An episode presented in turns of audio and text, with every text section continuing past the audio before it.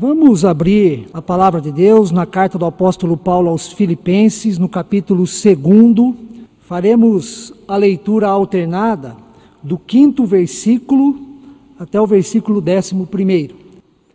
Em diversos momentos da nossa vida, somos profundamente impactados.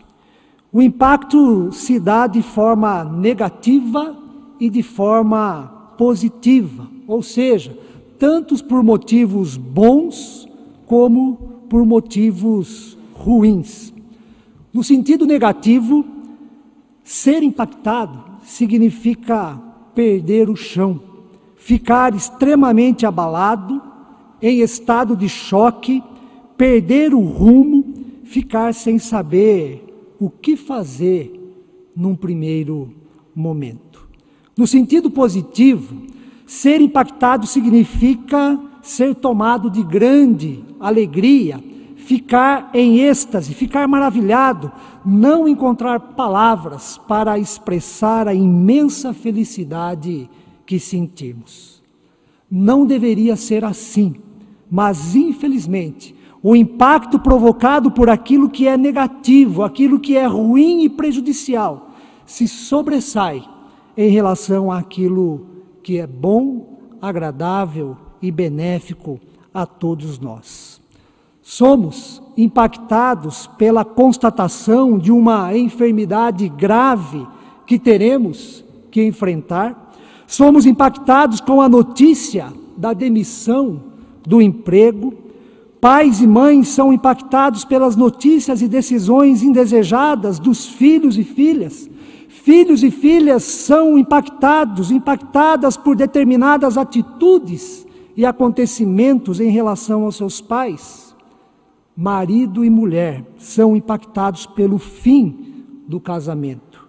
Somos impactados por acontecimentos violentos e trágicos que ocorrem diretamente na cidade onde moramos, no país em que nos encontramos. Quem, por exemplo, não ficou impactado na semana que passou ao saber que um homem de 25 anos de idade pulou o muro de uma creche na cidade de Blumenau e matou quatro crianças com uma machadinha? As crianças que morreram tinha, tinham a idade de 4, 5 e 7 anos. Outras cinco foram gravemente feridas.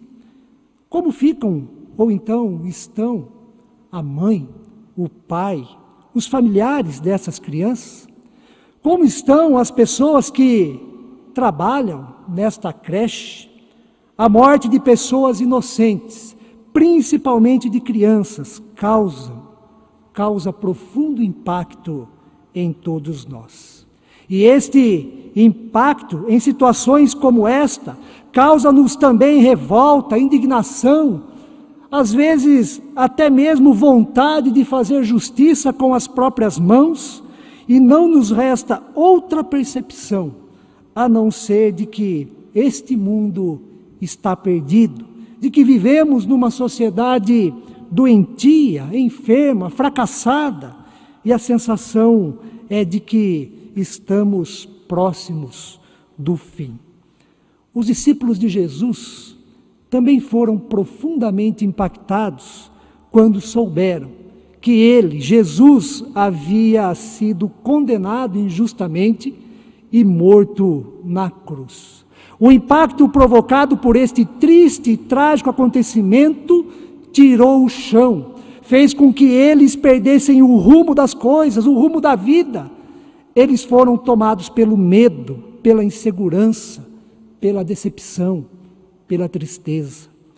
As perguntas que todos eles fizeram, penso eu, são perguntas que todos nós fazemos numa situação de impacto, de profundo impacto por motivos negativos. Por quê? Por quê? Por que tudo isto? Por que desse jeito? Alguém não poderia ter evitado? Deus, por ser bom, misericordioso e poderoso, não poderia ter evitado tanto a morte daquelas crianças em Blumenau, como a morte de Jesus na cruz. Páscoa, tem a ver com todos estes sentimentos e questionamentos. Ela trata do sofrimento humano diante das injustiças, das tragédias que vitimizam inocentes, dos impactos negativos que sofremos na vida. Mas Páscoa também trata da esperança que nos fortalece para seguirmos adiante, tendo como referência os impactos negativos que sofremos. O texto de Filipenses, no capítulo 2, versículo 5 ao 11, é um hino cristológico. Um hino cristológico citado por Paulo em sua carta. É um hino cantado pela comunidade cristã primitiva, cuja letra e mensagem estão diretamente relacionadas à Páscoa cristã.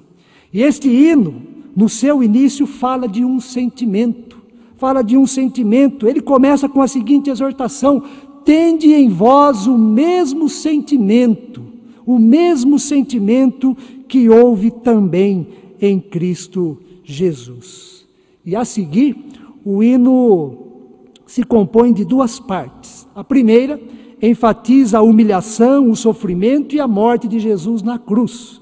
E a segunda enfatiza a exaltação de Jesus por parte de Deus Pai. Mas, voltando ao início do hino cristológico, que sentimento ele se refere? Que sentimento ele se refere? Qual o sentimento que houve em Cristo Jesus e que deve ser buscado, que deve ser cultivado, que deve ser obtido por todos nós? Este sentimento é o do esvaziamento.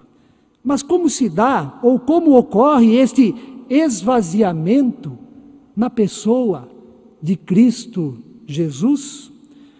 Os versículos 6 ao 8 nos diz que Jesus, vivendo na mesma condição de Deus, se esvaziou, abriu mão de ser igual a Deus e se tornou humano e como humano ele se fez servo. Jesus não foi um rei poderoso, um imperador cheio de glória e poder, o líder de um exército vitorioso, mas como humano se fez servo. E como servo, diz o hino cristológico, ele se humilhou, se humilhou sendo obediente até a morte e morte de cruz. Em seu esvaziamento, Jesus foi alguém que experimentou as contradições da história e as ambiguidades da existência humana.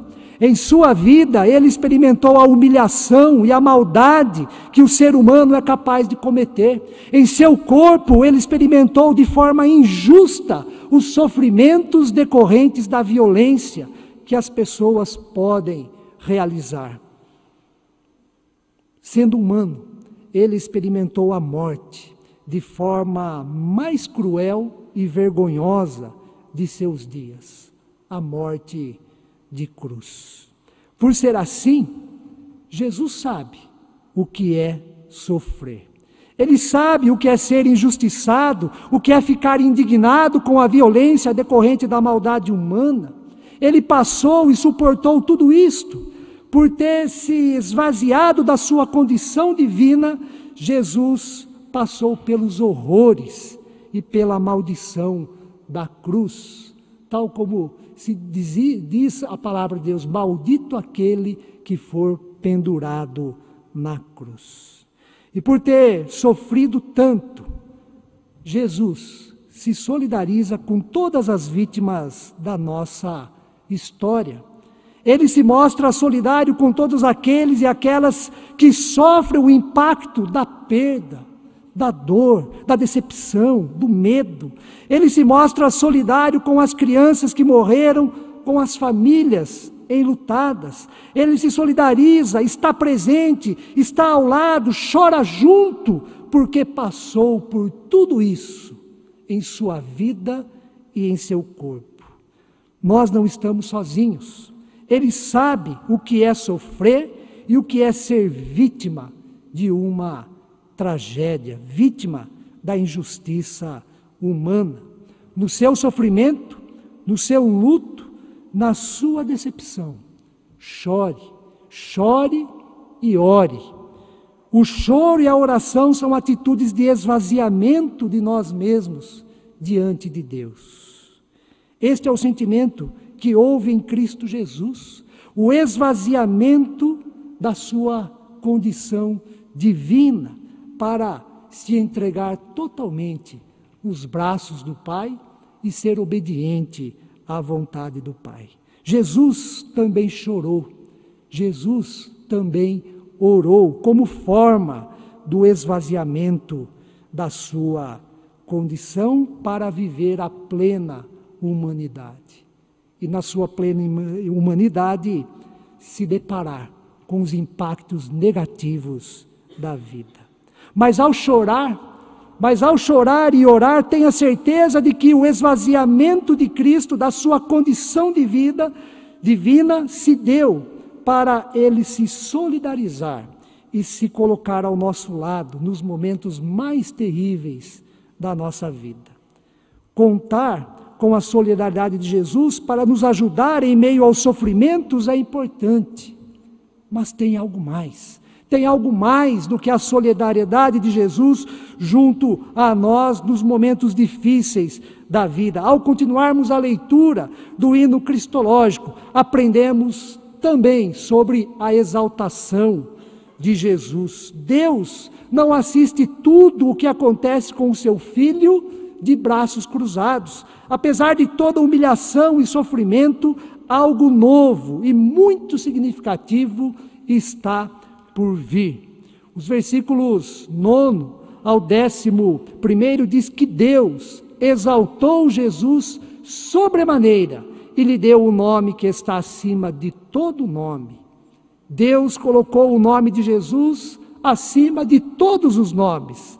Não há nome, não há pessoa, não há ninguém nos céus e na terra que se encontra acima do nome de Jesus. Todos estão abaixo do nome dele. Todos estão debaixo da sua autoridade, do seu poder, da sua graça e do seu amor. E o hino cristológico continua: para que ao nome de Jesus se dobre todo joelho, nos céus, na terra e debaixo da terra, e toda língua confesse que Jesus Cristo é Senhor, para a glória de Deus Pai. Isso significa rendição total de todas as coisas, de todas as pessoas, de todos os reis e poderosos que já existiram, que existem e que existirão. Todos e tudo se renderão ao nome de Jesus, pois todo joelho se dobrará e toda língua confessará que Ele é Senhor, para a glória de Deus Pai. No senhorio de Jesus, toda maldade será superada, todo sofrimento chegará ao fim, toda lágrima será enxugada, todo coração ferido será consolado. No senhorio de Jesus não haverá morte, o pecado e a maldade não mais existirão, não haverá dor, não haverá injustiça, não haverá revolta. A exaltação de Jesus se inicia com a sua ressurreição no terceiro dia após a sua morte. Na manhã daquele domingo, as mulheres que foram profundamente impactadas no sentido negativo pela morte de Jesus na cruz, receberam outro impacto, só que agora de forma positiva. Jesus não está mais aqui, ele ressuscitou. Esta é a Páscoa que nós cristãos celebramos. Junto à cruz, a ressurreição. Apesar da cruz, a ressurreição. Para além da cruz, o Cristo ressurreto. Em meio aos impactos que sofremos na vida, em meio às tragédias, maldades, violências e mortes, temos a ressurreição de Jesus para confiar e nos agarrar. Temos a ressurreição e a exaltação de Jesus para fundamentar a nossa esperança. Sem a ressurreição de Jesus, não haveria esperança. Tudo seria pautado no determinismo trágico da história e pela conformidade da maldade humana. Restaria a nós somente a decepção, o desalento, o choro. Mas Cristo ressuscitou, a morte foi vencida, o pecado foi vencido, o mal terá o seu fim de maneira definitiva, os injustiçados serão consolados, a alegria voltará e a vida plena reinará. Graças a Deus por isso, graças a Deus pela Páscoa, graças a Deus pela morte e pela ressurreição de Cristo Jesus, nosso Senhor e Salvador. Amém.